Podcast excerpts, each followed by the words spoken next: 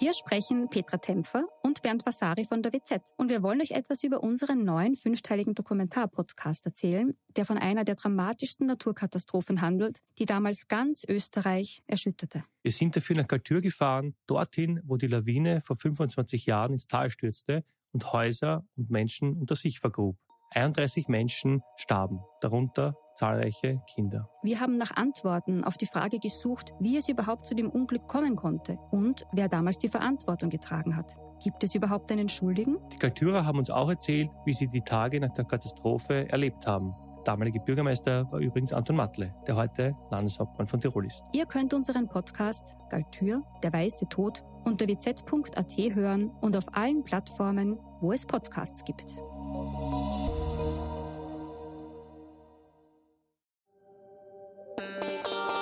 Der Salzburger Popcast. Pop- und Rockgeschichten aus Salzburg und dem Rest der Welt.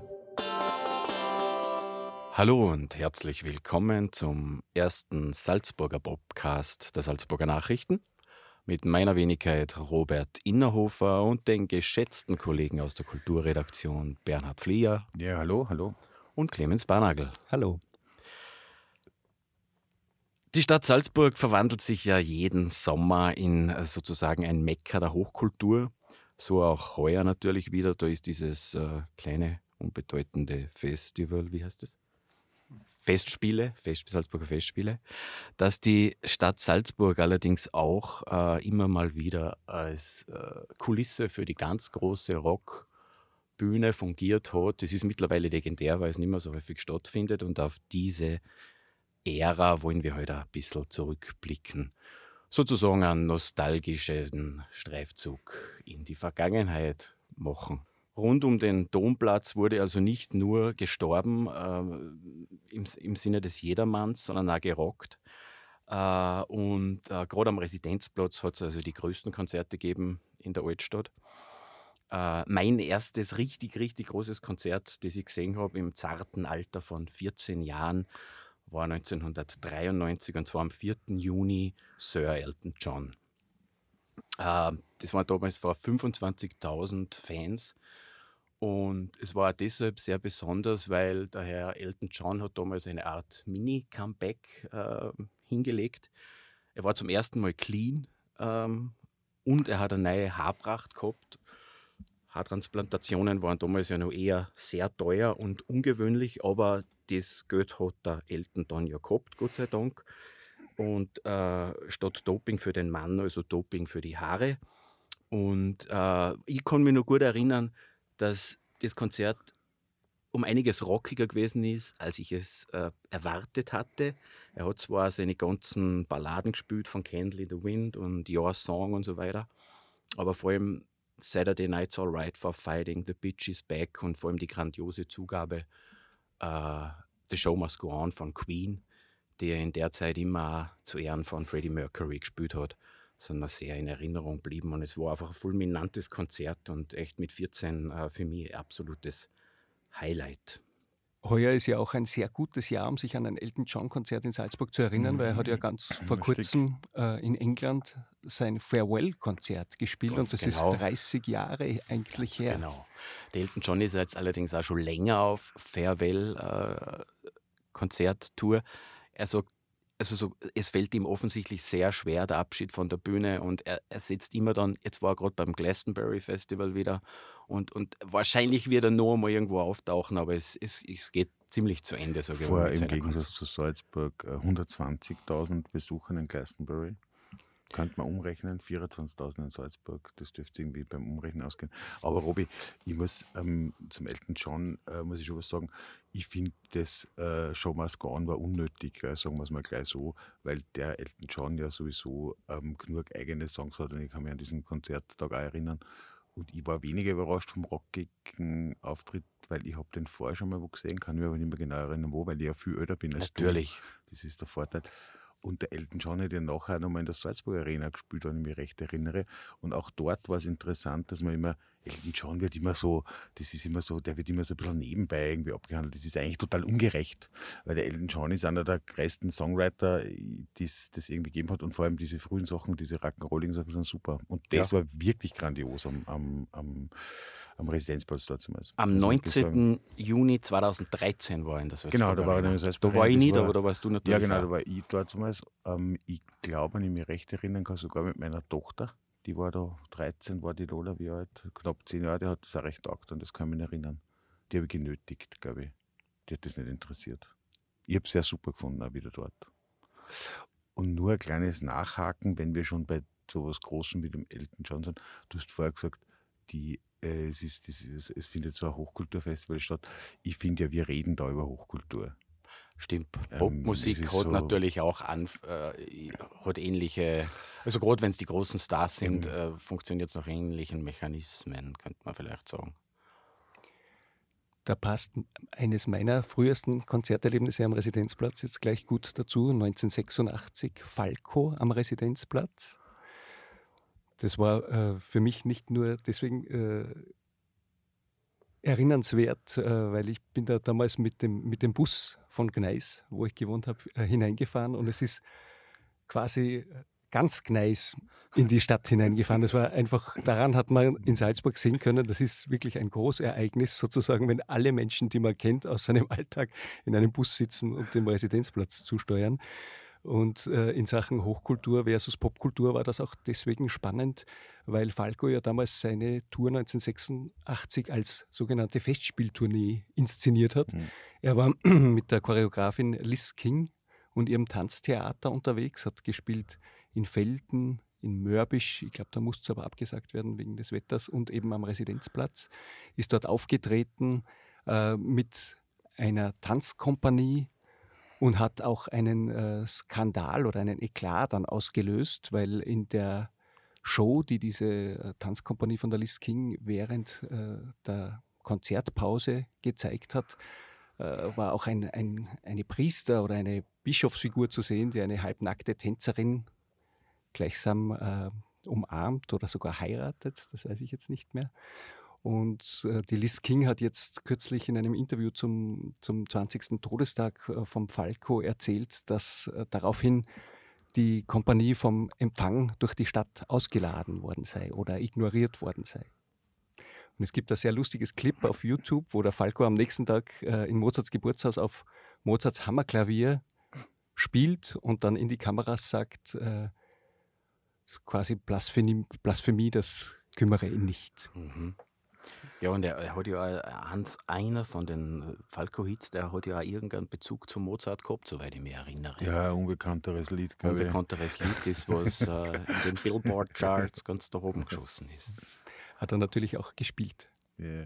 Es ist interessant, wenn du das sagst mit, dem, mit diesen Problemen, ähm, die man in dieser Stadt ähm, lange Zeit, jetzt ist es sicher besser geworden, lange Zeit mit den geistlichen Herren oder überhaupt mit den, mit den ähm, in dieser Stadt traditionellen ähm, Einrichtungen, Einrichtungen kriegt. Das haben ja alle, das haben ja alle zu, fast alle zu spüren bekommen.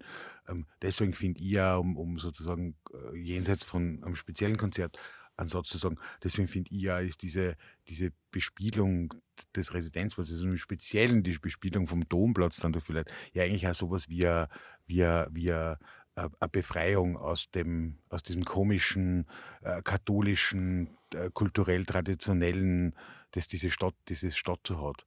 Weil der Jedermann, und ich war oft genug dort, ist ein interessantes Stück, kann man sich interessant anschauen, nur diese Aufmerksamkeit und diese Bedeutung, die der hat und diese Heiligkeit, die dem zugesprochen wird, das wird natürlich super unterlaufen, wenn dann plötzlich die sogenannte aufregende, wilde Popkultur kommt, die eh zu einem Zeitpunkt nach Salzburg gekommen ist, wo das schon lauter Legenden, wo eigentlich lauter Legenden gespielt haben am Domplatz, erinnere ich mich, vielleicht machen wir das ja dann mal extra, haben wir gesagt, aber am Domplatz erinnere ich mich, Lou Reed, John Cale, Tracy Chapman, Tindersticks, Bob Dylan. Ich meine, das sind ja alle, das ist ja alles längst so wie Shakespeare, ne? und das ist ja längst alles so völliger mhm. Kanon, hätte man früher gesagt.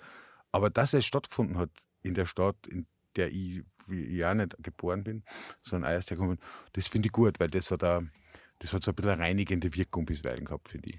da fällt mir auch jetzt ein 1994 beim Brian Adams Konzert äh, der am Residenzplatz spielen hat dürfen und damals eigentlich auch am Gipfel seiner Popularität war mit äh, Everything I Do, I Do It For You äh, zu dem Robin Hood-Film und so. Äh, da erinnere ich mich, dass beim an, bei einem von den runden Domfenstern oben eine Silhouette erkennbar gewesen ist. Das muss irgendein Geistlicher gewesen sein.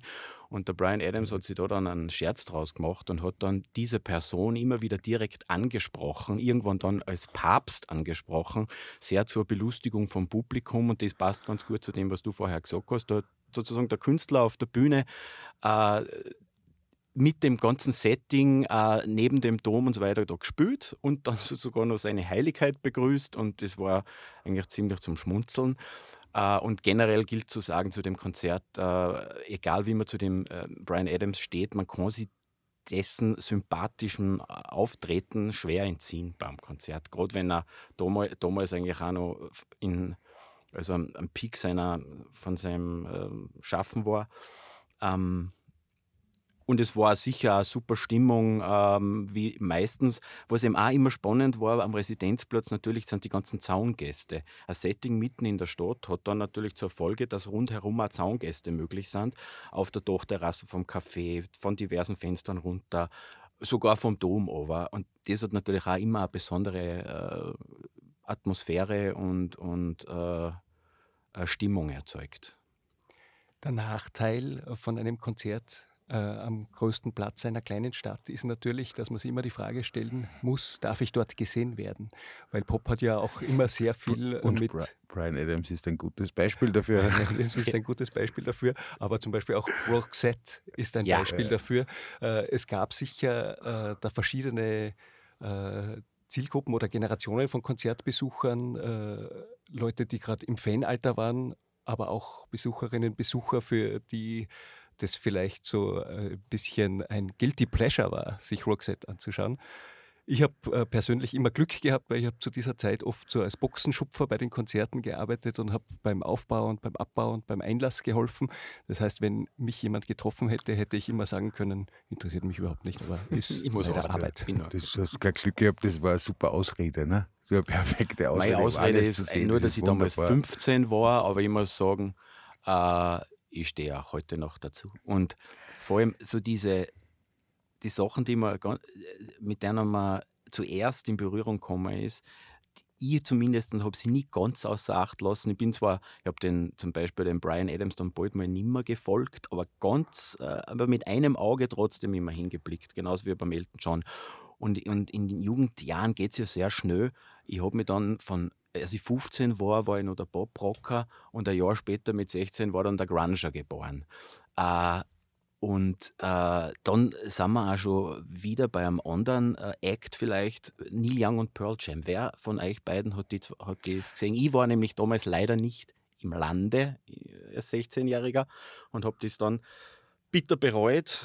Ich konnte dann mhm. Pearl Jam ein paar Jahre später am Residenzplatz sehen, aber habt ihr Neil Young und Pearl Jam gesehen, 1995? Die Frage, wer von uns Pearl Jam und Neil Young am Residenzmuseum kann nur eine rhetorische sein. Ja, es tut mir sehr, sehr leid. Das ist ähm, selbstverständlich war ich dort und ich erinnere mich dort an an alles eigentlich. Ja. Es spielen ja einmal quasi zwei Helden meiner Zeit, also ein früher Held und ein spätere, aber die geblieben sind, gespielt. Was ich mir aber dort erinnern kann, ist, ich war auf dem Konzert mit, meinem, mit einem meiner zwei besten Freunde. Äh, großer Neil Young-Fan. Und ähm, der Neil Young hat bei dem Konzert ja Solo, einen Teil Solo gespielt, äh, ruhig. Mhm. Ich glaube, ich glaub, irgendwas, was äh, ich glaub, sogar an der Orgel ähm, äh, hat er gespielt, also an, dem, an diesem Ding, Orgelding, hat er gespielt, äh, After the Goal, schon mal recht erinnere. Und vorher war es sehr laut natürlich. Pearl Jam, Neil Young, Power und laut. Und dann ist es ruhig geworden und vor uns hat, hat dann so, haben dann ein paar so Leute so weiterquatscht die ganze Zeit, während Neil Young ruhig wurde. Und mein Freund Rudi, der der ruhigste Mensch dieser Welt ist, der, den ich noch nie ein lautes Wort hören habe, gesagt, hat gesagt, ihr haltet jetzt bitte da vorne die Pappen, weil da spielt einer, der es wirklich kann, weil die einfach über diese Neil Young-Nummern drüber quatscht haben, weil die wahrscheinlich Fans waren, die halt wegen, vor allem wegen Pearl Jam da, weil es war dieses Album, das er gemeinsam mit einer gemacht hat. Eddie Vedder war ja nicht dabei, aber die, die, die Band hat. Mirrorball. Mirrorball hat das Album geheißen. Warst du auch dort, Clemens, oder? Ich war auch dort. Bei mir ist aber die die nachdrückliche Erinnerung an das Pearl Jam Konzert dann im Jahr 2000. Mhm. Mhm. Das kommen wir dann auch noch zu, zu sprechen. Bitte Wort kurz damit, Clemens. Schade. Na, aber das war so, weil du das fragst mit den Dingen. Ähm, ich glaube, also ich bin ja erst in den frühen 90ern äh, nach Salzburg gekommen, um diesen Job da zu machen und, und, und ähm, äh, die Frage nach dem, ob man dort war, stellt sich für mich bei wahnsinnig vielen Sachen überhaupt nicht. Äh, die hätte sich bei mir auch nicht, wann war Roxette? War, Roxette war Ende der 80er schon, ne? Ich glaube, äh, Anfang der 90er. Oder Anfang der 90er. Roxette habe ich, irgendwie irgendwie noch nicht mitbekommen. Aber ich wäre auch zu Roxette gegangen, auch wenn mir die Band nicht viel bedeutet, weil ich finde, mhm. ähm, da, da geht so, das ist ein bisschen so Popkultur und Popkultur ist ja viel mehr, als wie sie immer nur für den Fan entscheiden. Ich habe um nur einen Satz darüber zu verlieren. Ich bin aus dem Oberösterreichischen in die arge Kultur gefahren, um kleine Konzerte zu sehen, weil da eine Zeit lang wirklich der hipste Scheiß, wie, wie, wie man jetzt sagen würde, gelaufen ist. Und wenn so, solche Konzerte aus einer Kultur, die man mag und die man verfolgt, ums Eck stattfinden, dann finde ich, also ist es für mich so der Fall hin. Ich würde heute nicht mehr für Konzerte, ich weiß nicht, quer durch Europa fahren, aber ich würde mir in Salzburg, weil wir vorher so am Vorgespräch haben wir von Sting gesprochen, ich würde mir in Salzburg auch den Sting anschauen, für den ich nirgends mehr sonst hinfahren würde. Also daher ist, ist diese Zeit halt auch so bedeutend, weil so viele Leute, glaube ich, so gedacht haben das Gute war zum Beispiel für den Bob Dylan, der ja jetzt Dauergast war in den letzten 15 Jahren in der Salzburg Arena und irgendwie hat man immer das Gefühl gehabt, ja, wenn der Bob Dylan in Salzburg ist und nicht da mit dem Radl hinfahren kann, dann schaue ich mir den an. Mhm. Äh, wenn die äh, großen Acts so nahe sind, dann nutzt man besser die Chance, weil man sieht eh jetzt, äh, die Zeiten ändern sich und plötzlich ist es nicht mehr so äh, üblich, wie es schon mal gewesen ist. Mhm. Ja, das ist ein Lauf der Zeit, allerdings beim Bob Dylan gilt natürlich auch mittlerweile, man fährt hin, weil es könnte auch das letzte Konzert sein, das man sieht, nicht nur in Salzburg, sondern überhaupt. Aber, das ist natürlich aber, so, ja. Aber das, was du ansprichst, ist natürlich das, dass das, dass das aufgehört hat, eigentlich diese, diese Konzerte in der Stadt, weil eigentlich waren die 90er Jahre voll davon. Also wir kennen mhm. über die Domus, aber jeden Jahr war es. Mhm. Ähm, und dann ist es eingeschlafen, weiß nicht mehr. Ähm, genau, in die Nullerjahre ist es noch vereinzelt gewesen ja. und, im letzten, und jetzt die letzten zehn Jahre eigentlich kaum noch. Ich glaube 2016 hat es das letzte Konzert Grünemeier, glaube ich, war nochmal einer. Grünemeier war 2016, glaube ich, das letzte große Konzert. Grünemeier, um, ähm. äh, 2003 Grünemeier war das letzte Konzert, das ich am Residenzplatz gesehen mhm. habe. Also das ist 20 Jahre her. Äh, ja. und, und, und eingeläutet die Nullerjahre hat eben Pearl Jam, äh, die, äh, die Konzertreihe. Ähm, ähm, das war am 18. Juni 2000 ein super Konzert, wo wir natürlich alle gewesen sind. Die war zum Glück auch im Lande. Und äh, Clemens, wie ist da deine Erinnerung daran? Bei Pearl Jam ist ein, ein, großes Glück, dass man die Erinnerung auch auffrischen kann. Es ist das ganze Konzert auf YouTube äh, zwei Stunden nachzusehen. Das hat jemand mhm. Äh, von der Tomaselli-Terrasse, glaube ich, gefilmt. Und es gibt natürlich auch den, den Live-Mitschnitt, den sie selber veröffentlicht haben.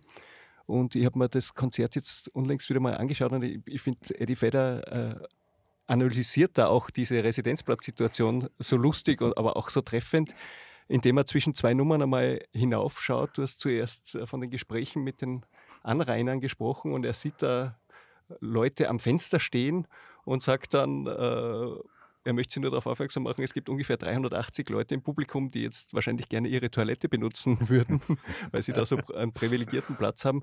Und er fragt sich auch, ob diese offenbar älteren Leute, die da runtergeschaut haben, wegen der Band runterschauen oder erbost runterschauen, weil sie nicht verstehen, was da tausende junge Leute auf dem Platz machen. Mhm. Das ist ein, ein sehr schönes Zeitdokument. Und es war ein unglaublich energetisches. Konzert. Mhm. Gitarrist Mike McCready, den ich sehr verehre, in Hochform, äh, die ganze Band in Hochform. Ja. Es war eine Vollmondnacht, das hat ja. natürlich super dazu gepasst zur Stimmung. Eddie Vedder hat sich dann auch noch zur schwarz-blauen Regierung geäußert, die äh, in diesem Jahr äh, begonnen hat und natürlich damals äh, im In- und Ausland für Kritik gesorgt hat. Das hat er sich auch nicht nehmen lassen. Und eben Clemens von dir erwähnt, ähm, Pearl Jam hat in dieser Zeit jedes der Konzerte als offiziellen Live-Mitschnitt äh, veröffentlicht und das gibt es immer noch. Mhm. bei den äh, Streaming-Anbietern ihrer Wahl findet man das Konzert, braucht man nur Pearl Jam Salzburg, 18. Juni äh, 2000 eingeben und man kann sich das Ganze nochmal bequem anhören.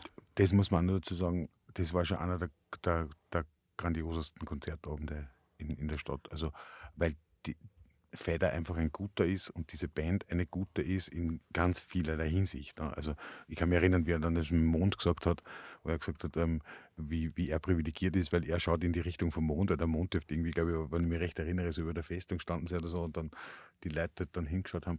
Und das war schon einmal, das sind ja diese Dinge, die, die eben an ähm, solche Plätze vor allem Salzburg. Ich meine, Salzburg, über Salzburg kann man wahnsinnig viel schlechte Sachen erzählen, aber dass die Stadt schön ist, das ist, steht außer Zweifel.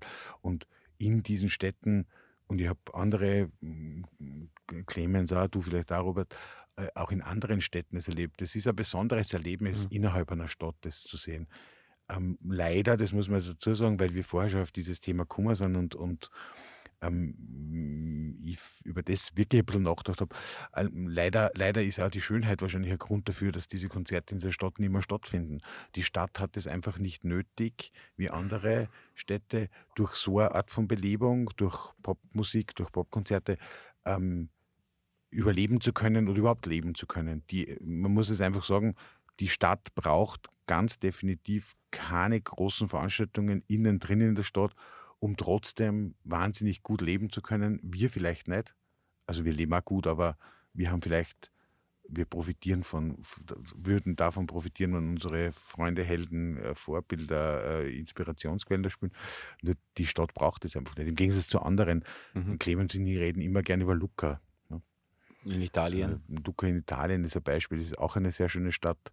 Ähm, du hast vorher gesagt, Clemens, was, was ist heuer? Steht am Programm? Ja, oder? spielen äh, Robbie Williams, Kiss, Pat Metheny, also äh, aus, Leute aus verschiedensten Genres äh, auf dem zentralen Stadtplatz, der jedes Jahr nicht nur für ein, zwei, drei Abende, sondern eigentlich für den ganzen Sommer zur Festivalbühne mhm. wird. Ich habe dort ein unvergessliches Konzert von David Bowie einmal gesehen. Und das ist dort eine Institution, die natürlich anders als in Salzburg ohne große Konkurrenz ist. Das, ja, das jetzt, sind dort die Festivals. Du sagst Bowie, der ist da in Salzburg natürlich entgangen, ne? Das stimmt. Das äh, ist eines der Konzerte. Vielleicht äh, hat da auch jeder von euch eines, äh, die auf der unerfüllt gebliebenen Wunschliste stehen. Von Pearl Jam gibt es ja den Song Wishlist, den sie auch 2000 gespielt haben. Auf meiner Wunschliste wäre natürlich das Konzert von David Bowie ganz oben gestanden, der 2004 auf seiner Reality-Tour unterwegs war und den die Sommerszene äh, engagiert hätte für den Residenzplatz. Später ist es dann aufs Messegelände verlegt worden und dann äh, musste David Bowie ja die Tour abbrechen aufgrund einer, eines Herzinfarkts. Und ähm, das war die letzte Möglichkeit. Ich, hab, ich hatte das Glück, ihn gerade noch in Wien zu sehen, in der Wiener Stadthalle im Zuge dieser Tour. Auf dem Setting in Salzburg wäre das natürlich was ganz Besonderes gewesen, wahrscheinlich. Wer wäre auf deiner Wishlist gestanden? Natürlich der Bruce Springsteen. Äh, der wäre auch mal engagiert gewesen für Salzburg, allerdings nicht für die große Rockbühne am Residenzplatz, sondern im Zuge seiner Solo-Akustik-Tour 1997 mit The Ghost of Tom Joad. Ich glaube im Haus für Mozart.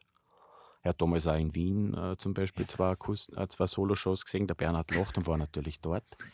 Äh, ich leider ist es dann nichts geworden, weil er, glaube ich, wieder äh, nominiert war für den Oscar für Dead Man Walking und somit ist es irgendwie terminlich, äh, ist sie dann nicht ausgegangen und somit ist Salzburg kein Thema mehr gewesen.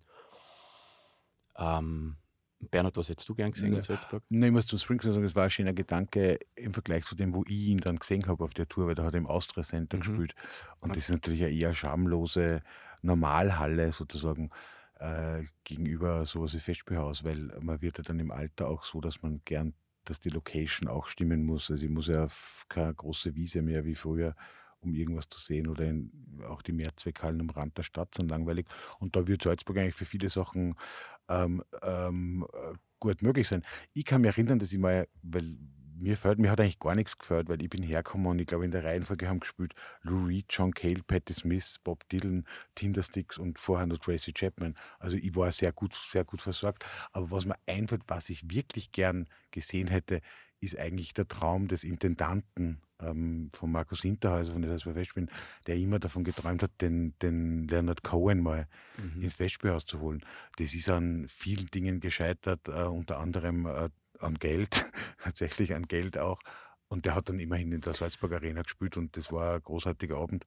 Und 2011, ich wage es, glaube ich, war das, wenn genau. mich recht erinnert. Und, äh, und so ein Guilty Pleasure, wenn wir von denen vorher schon gesprochen haben, dann würde ich sagen, ich fände schon ACDC am Residenzplatz mal sehr lässig. ACDC wäre natürlich ein Wahnsinn. Das würde noch einmal eine, eine schöne Reibung erzeugen neben dem Dom. Mir ist jetzt übrigens wieder eingefallen, was der Falco gesagt hat. Er hat gesagt, blasphemisch, das kümmert mich wenig.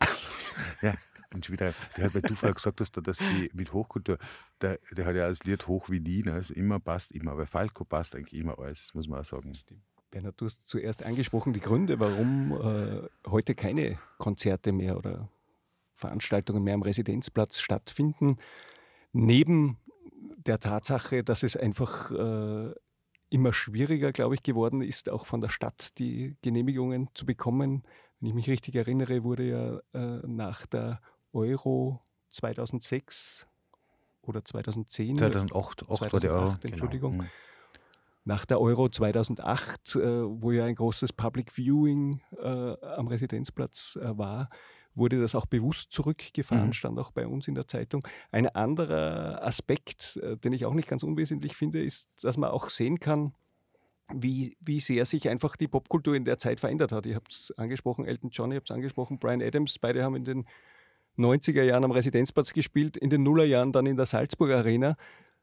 Es ist einfach dieser große Festivalgedanke gleichzeitig mhm. auch noch äh, einfach vor die Tore gewandert. Es ist das Frequency Festival mhm. gekommen. Genau, in den Nullerjahren war, das darf man nicht vergessen, von 2002 bis 2008, glaube ich, Salzburg auch mal Schauplatz von einem großen, großen, äh, gut äh, bestückten Festival. Mhm. Und also eigentlich waren wir eigentlich ein bisschen verwöhnt, muss man sagen. Mhm. Zuerst mit den 90er-Jahr-Konzerten am Residenzplatz, dann das Frequency Festival, immer noch teilweise was in der Stadt und seit 15 Jahren schaut die Sache ein bisschen anders aus. Und das Angebot hat sich verändert von einem einzelnen Act hin zu einem Art All-You-Can-Eat-Angebot, wie beim Frequency Festival, wo man einfach drei Tage lang zwischen zwei Bühnen pendeln konnte und pausenlos angesagte Bands äh, und Künstler hören könnte. Also es liegt, es liegt durchaus an dem, was ich vorher gesagt habe, dass die Stadt das nicht unbedingt nötig hat und es liegt ganz massiv an dem, was der Clemens sagt, dass sie das Geschäftsmodell der Popkultur im, im, im, im, wie sagt man, im Konzertangebot dramatisch verändert hat. Ja. Ich meine, die Festivals schießen im Grunde nach wie vor lustigerweise aus dem Boden, obwohl es eh schon so viele gibt. Und das ist natürlich für alle Veranstalter, und darum geht es auch maßgeblich, bedeutend billiger, also in der mhm. Organisation bedeutend angenehmer. Die Bands müssen nicht mal ganze Konzerte spielen. Du, du kannst, ähm, du wickelst dann am Nachmittag blöd, um so ein Wirtschaftswort zu verwenden, du wickelst dann am Nachmittag eine halbe, eine halbe Popwelt ab. Das ist das eine. Und das gilt aber die Veranstalter, dass man das noch sagen, Robby, mhm. bei den Veranstaltern gibt es im Salzburger noch im Speziellen. Es hat eigentlich hauptsächlich zwei Personen gegeben, die in Salzburg dafür verantwortlich waren, dass mitten in der Stadt Konzerte stattgefunden haben. Das eine war der Michael Stohlhofer von der Sommerszene, der sich dankenswerterweise eigene Träume erfüllt hat und gesagt hat, ich hole die Leute. Der hat schon ein Festival gehabt, in dem Rahmen von dem Festival fand der statt. Und das andere war der Hans Bongruber, der aber jahrelang in einer eigentlich ich habe überlegt, wie man das formuliert, aber in einer Art von privaten Aufopferung und oft am, am finanziellen Totalrisiko diese Sachen organisiert hat, teilweise ja, Konzerte in der Sporthalle Alpenstraße. Und wenn es lokalen Veranstaltungen gegeben hat, waren dann der Piet Mühltaler drüben in Bayern. Das waren eigentlich die drei, denen man so ganz, ganz praktisch in der Stadt verdankt hat, dass was stattfindet.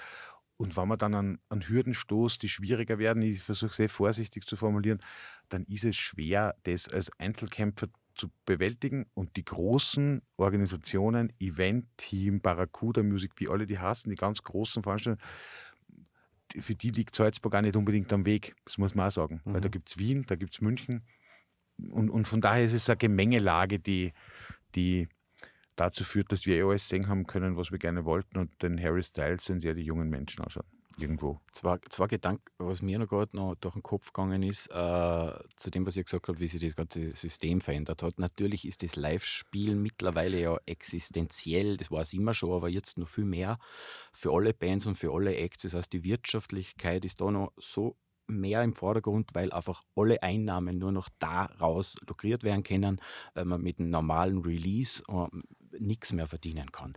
Die Digitalisierung bringt es mit sich, quasi, dass der Künstler, der Musiker, die Musikerin nichts mehr verdient am veröffentlichten Werk. Das Einzige, wo man noch was verdienen kann, ist das Live-Spielen. Mhm. Und da muss dann natürlich die Maschinerie so laufen, dass sie das Ganze auch richtig auszahlt. Äh, und das Zweite nur noch, äh, mir ist natürlich ein Setting wie die Salzburg äh, wie der Residenzplatz auch lieber oder eine schöne antike Spielstätte. Nichtsdestotrotz, ich bin froh, der Leonard Cohen war wenigstens einmal in der schmucklosen Salzburg Arena äh, äh, als wie nie am Residenzplatz. Also, was ich damit sagen will, der Fan nimmt natürlich das in Wahrheit auch in Kauf, was er immer sie tut.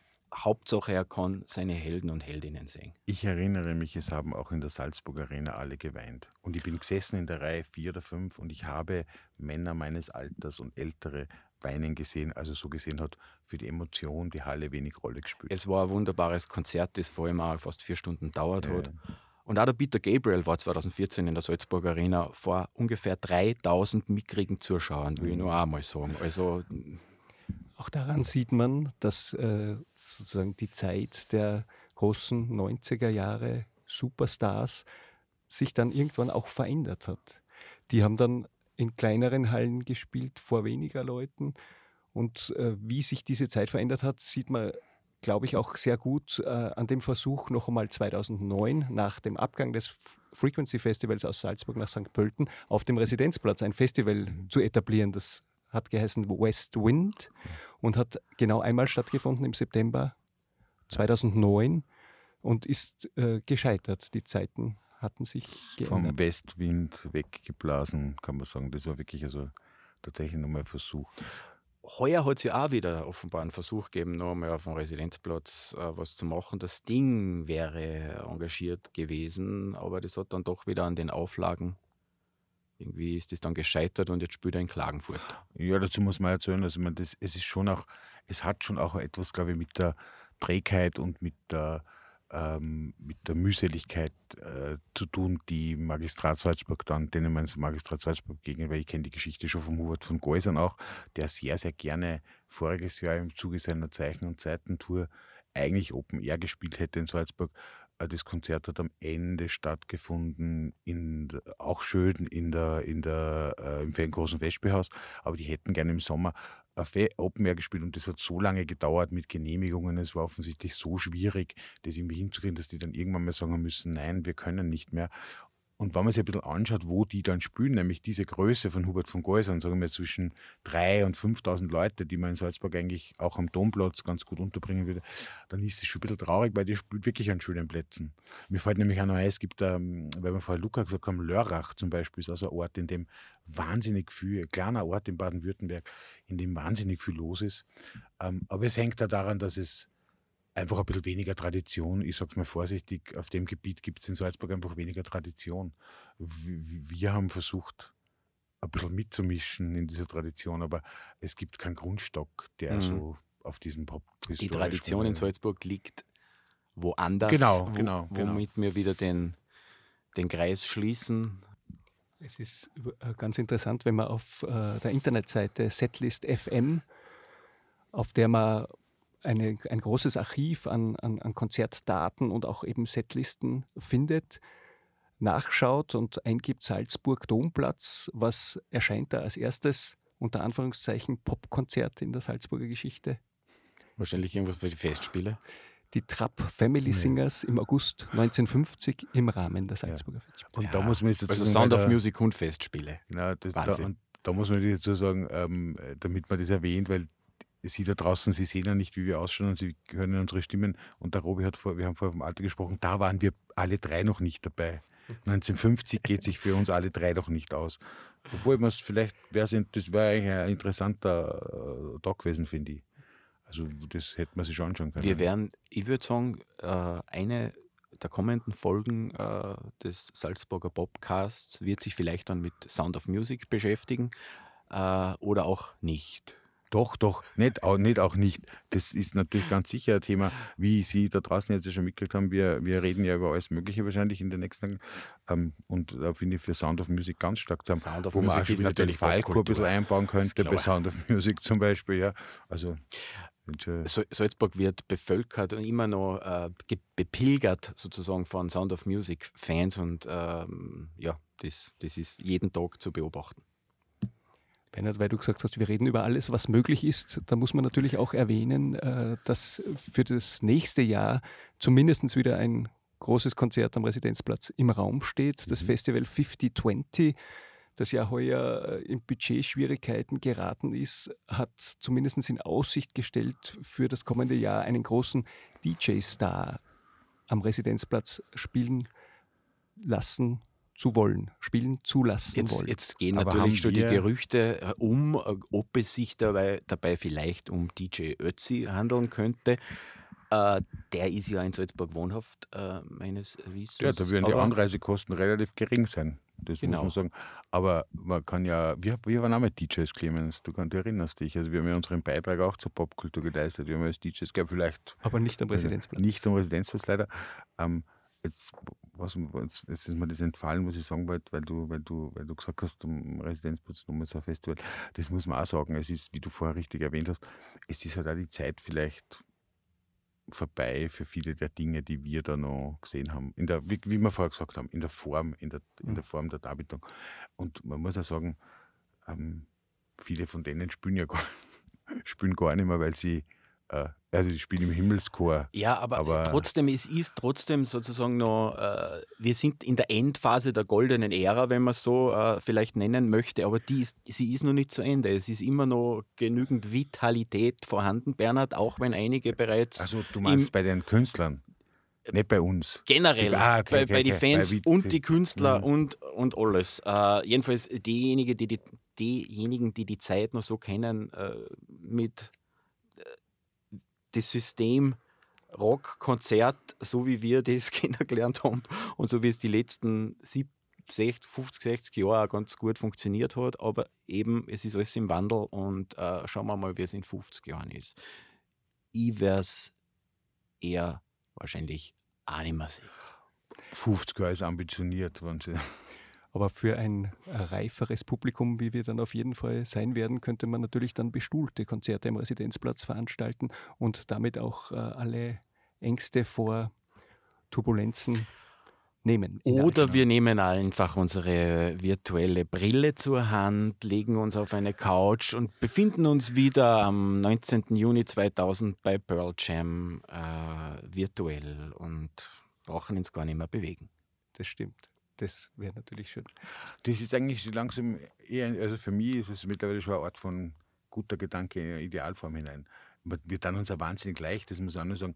Wir haben aufgrund unseres Berufes und auf unserer Leidenschaft unfassbar viele Dinge gesehen. Ja. Also mir fällt jetzt ja, wenn ich jetzt erst darüber nachdenke, was da noch alles so war, nicht nur in Salzburg überhaupt, ähm, das ist natürlich ein unglaubliches Privileg. Es ist ja ein Privileg, dass man so wie wir jetzt also im Nachhinein ein bisschen drüber plaudern kann und sagen, ah ja, mhm. wie war das bei Pearl Jam? Mhm. Ah ja, mhm. na, da fällt mir ein, ich war ja mhm. beim Elton John und ach meine Güte, da war ja in der Salzburger Arena das auch noch. Das ist natürlich, ähm, ja, also für, für Menschen, die die das gern hätten und vielleicht ganz woanders leben, weit weg von Zentren irgendwie viel schwieriger. Es ist ein großer Wert, den man natürlich schätzen muss und ja, es ist durchaus auch sehr schön, finde ich. Wir sind alle schon in der Möte, auch ich mittlerweile, wo man einfach auch schon Rückblicke macht und das, glaube ich, äh, gehört auch dazu und äh, ja. Nein, da muss ich jetzt nochmal widersprechen, Robi. Bitte, gern. Ich bin für Rückblicke, bin ich total zu haben.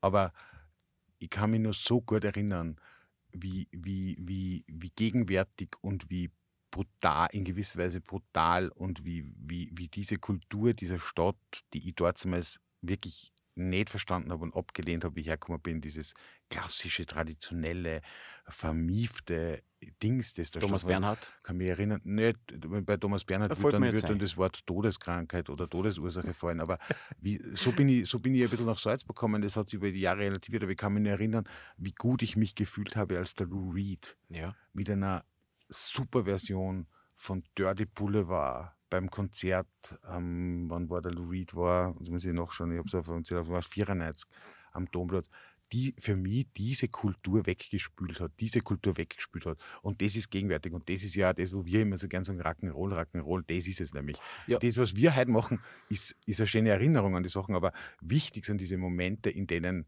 tatsächlich im Moment ganz dramatisch was passiert. Pearl Jam. Natürlich, der Moment ist entscheidend. Sehr super. Nichtsdestotrotz, ein Rückblick, finde ich, ist äh, absolut auch legitim. Und das ist jetzt natürlich ein bisschen die Überhöhung und die, die künstlerische Ausprägung, die du jetzt beschrieben hast. Aber Bernhard, wenn ich mich recht erinnere, du hast auch mit Lou Reed eine andere kurze Begegnung gehabt. Wie war ja, das? ich habe ihn auf der, äh, ich habe, das war aber gar nicht, ob das in dem Jahr war, sondern wie dann die Laurie Anderson gespielt hat. Der Lou Reed ist ja eigentlich ein Arsch, glaube ich.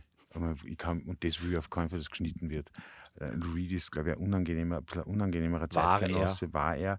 Und ähm, ich bin mit dem Radl gewesen, an der Salzig entlang gefahren und der ist immer dort joggen gewesen mit ihr offensichtlich. Und zufällig habe ich es getroffen und ich habe dann den halt, ich habe ihn halt angeredet und er ist einfach, er ist einfach ohne, wahrscheinlich war er so schockiert, dass er wer erkennt oder so, ist einfach so kommentarlos irgendwie. Und sie war sehr nett, die Laurie Anderson war sehr nett aber er hat irgendwie nichts, im Viertellösung, der hat nichts dergleichen da. Aber vielleicht war er auch so in diesem Jogging-Modus oder so, ich weiß es nicht. Aber es war. Oder er war, war einfach ein Grantler vor dem Herrn und ja, hat das auch auf der Bühne genauso auch äh, nicht ja. hinter der Bühne auch ja. nicht abgelegt. Ja. Und auch, glaube ich, bei das der ist ja okay. Pressekonferenz war legendär natürlich, weil er da wollte keine Fotografen haben, dann waren Fotografen da, dann hat er gesagt, wenn die Fotografen nicht gingen, geht er, dann sind die Fotografen nicht gegangen, dann ist der Lou Reed gegangen. Ich meine, wo ich sage, konsequent, ja, ist ja okay, weißt du. Aber das war, und das hat halt auch, aber muss man sagen, aber das finde ich, mir fällt dieses Reden da reden wir anders mal über diese Sachen, die ein bisschen hinter der Bühne und rundherum stattfinden, weil es einfach schöne Erzählungen gibt, die unser Job gehabt hat, ja.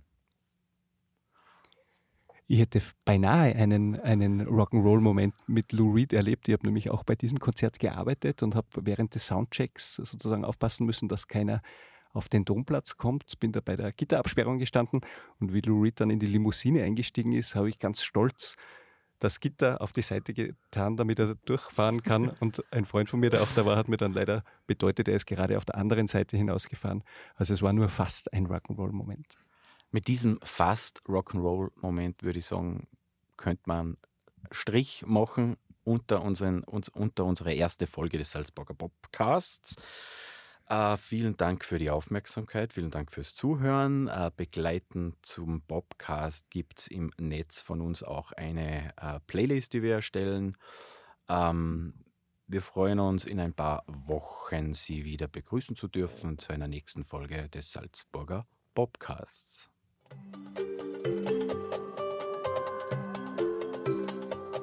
Das war ein Podcast der Salzburger Nachrichten. Redaktion Robert Innerhofer, Bernhard Flier, Clemens Panagel und Florian Oberhummer. Wenn Sie mehr wissen wollen, finden Sie uns im Internet unter www.sn.at.